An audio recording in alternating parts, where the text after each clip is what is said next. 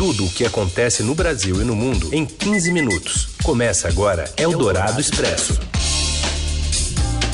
Olá, tudo bem? Bem-vindo, bem-vinda. Iniciamos aqui uma nova edição do Eldorado Expresso, aliás, edição 212 desse programa que reúne as notícias mais importantes e sempre fresquinhas em mais ou menos 15 minutos.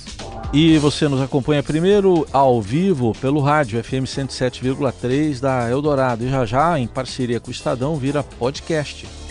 E esses são os destaques, aliás. Olá, Raíssen Abac.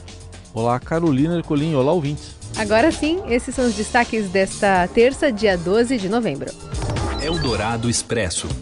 A reforma da Previdência é promulgada pelo Congresso e começa a valer a partir de hoje, fixando idade mínima para a aposentadoria no Brasil. Evo Morales vai para asilo político no México enquanto a OEA e o Congresso da Bolívia discutem a transição de governo e a realização de novas eleições no país. E ainda Jair Bolsonaro na porta de saída do PSL e o filho 02, Carlos, dando um tempo nas redes sociais, aquelas que às vezes têm hienas e leões.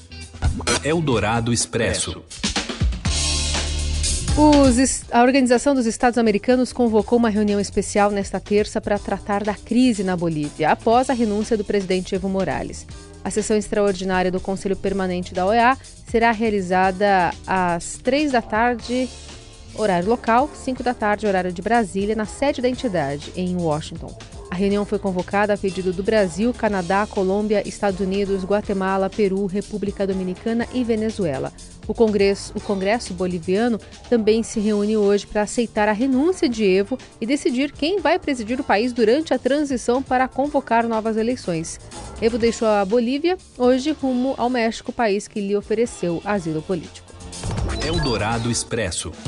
O presidente Jair Bolsonaro decide hoje o seu futuro no PSL se é que vai ter futuro dentro do PSL, a legenda pela qual, se elege, pela qual ele se elegeu. Será em uma reunião marcada para as quatro da tarde no Planalto, com parte da bancada de deputados da sigla.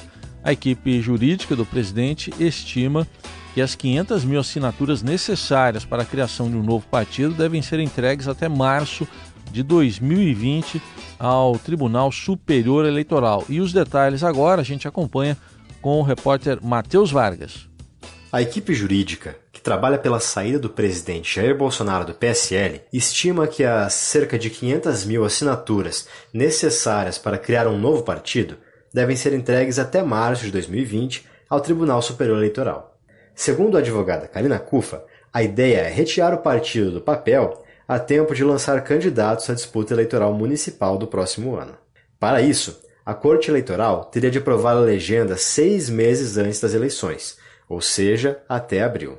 A ideia é realizar uma força-tarefa com apoiadores de Bolsonaro para recolher as assinaturas em curto tempo. As equipes devem trabalhar em três turnos em todo o país. Um aplicativo para dispositivos móveis já estaria pronto para registrar os nomes de apoiadores da nova sigla, que seriam validados por meio de biometria. Bolsonaro deve anunciar hoje a sua saída do PSL e apresentar um plano para viabilizar novo partido. Ele fará uma reunião nesta tarde com deputados aliados do PSL. Bolsonaro poderia levar com ele quase metade da bancada do PSL na Câmara, composta por 53 deputados. O problema é que há entraves jurídicos que poderiam implicar na perda dos mandatos. A migração desses deputados só deve ocorrer se o novo partido for aprovado. A saída do partido já é tratada abertamente por aliados de Bolsonaro. O presidente disse que ainda não decidiu o nome do novo partido, mas o mais cotado é Aliança pelo Brasil. A disputa interna do PSL veio à tona no dia 8 de outubro, quando, na porta do Palácio da Alvorada, Bolsonaro fez críticas ao presidente do partido, Luciano Bivar. A implosão do PSL criou duas alas na legenda. De um lado, os bolsonaristas aliados a Bolsonaro, de outros bivaristas, ligados a Luciano Bivar, deputado federal e presidente do partido. Eldorado Expresso. E o Congresso Nacional promulgou nesta terça a reforma da Previdência com a fixação de uma idade mínima para a aposentadoria no Brasil. A promulgação é uma formalidade necessária para que as regras passem a valer de fato. E mesmo com a aprovação do texto na Câmara e no Senado, o Congresso precisa marcar uma cerimônia né, para colocar em vigor essa proposta de emenda à Constituição. Sem a presença do presidente Jair Bolsonaro, esse ato foi assinado pelos presidentes da Câmara, Rodrigo Maia, e do Senado, Davi Alcolumbre, o secretário especial de Previdência e Trabalho, Rogério Marinho, e outros integrantes do Ministério da Economia acompanharam a sessão. Alcolumbre minimizou a ausência de Bolsonaro. E a editora do broadcast aqui do Estadão, a Silvia Araújo, reforça que o principal ponto, no final das contas, de mudança da aposentadoria é a idade mínima. E o grande avanço dessa reforma, segundo os especialistas, está na questão da idade mínima. Hoje você tem uma idade mínima para se aposentar no país, 62 mulheres, 65 homens. Existiam muitas críticas que as pessoas se aposentavam muito cedo no Brasil, né? principalmente as pessoas que têm uma renda maior avançou também um pouco o tempo de contribuição que essas pessoas uh, vão ter ali que contribuir para se aposentar, para tentar chegar ali ao teto da Previdência, né? E aí a gente tem um valor de 5.800. Bom, todos os detalhes sobre as mudanças na aposentadoria com a reforma né, da Previdência você pode consultar no portal do Estadão. Tem até uma calculadora para fazer a, a, conta né, de quanto falta para você agora, segundo as novas regras, também se aposentar. Eldorado Expresso. E o Congresso tenta fazer andar em duas frentes projetos para tornar possível a prisão após condenação em segunda instância. Na CCJ da Câmara, teve debate acalorado, tensão e adiamento da discussão para hoje. O repórter Renato Onofre traz as informações direto de Brasília. A CCJ retomou a discussão sobre a possibilidade de prisão após condenação em segunda instância nesta terça-feira aqui na Câmara dos Deputados. Não há acordo para a votação desse texto, há uma discussão jurídica importante sobre a legalidade de se alterar o artigo 5 da Constituição ou não, se isso pode ser feito através de uma PEC. Há um entendimento, inclusive do próprio presidente da Câmara, Rodrigo Maia, que isso não pode ser feito. Existem outros caminhos para se tentar chegar ao resultado que se quer, que é acabar com a morosidade do judiciário, né, para que as pessoas não usem os atrasos em benefício daqueles que cometeram crimes, mas crime maior seria desrespeitar e mudar o artigo 5 da Constituição. Então a discussão vai se arrastar hoje durante todo o dia e sem muita chance desse projeto passar, pelo menos por enquanto o grupo de deputados a favor da prisão após a segunda instância começa a preparar uma alternativa, que seria uma nova PEC, que alteraria apenas dois artigos da Constituição, o 102 e o 105. Com isso, esse, esse projeto diminuiria o número de recursos na justiça brasileira e daria que o, o limite final dos recursos seria a segunda instância. Se esse projeto passar, ele na prática acaba com os recursos protelatórios que levam julgamentos para o STJ, para o STF. E resolveria toda essa discussão sobre a prisão em segunda instância que voltou à tona né, com a decisão do Supremo Tribunal Federal na semana passada, que acabou libertando o ex-presidente Luiz Inácio Lula da Silva. É, a gente vai ter um dia arrastado de muita discussão. Eles ainda não têm é, assinaturas suficientes para apresentar essa nova PEC. Eles só colheram 80 das 171 assinaturas necessárias e vamos ter aí um dia intenso ali de debate. Volto com vocês aí no estúdio. Uma boa tarde.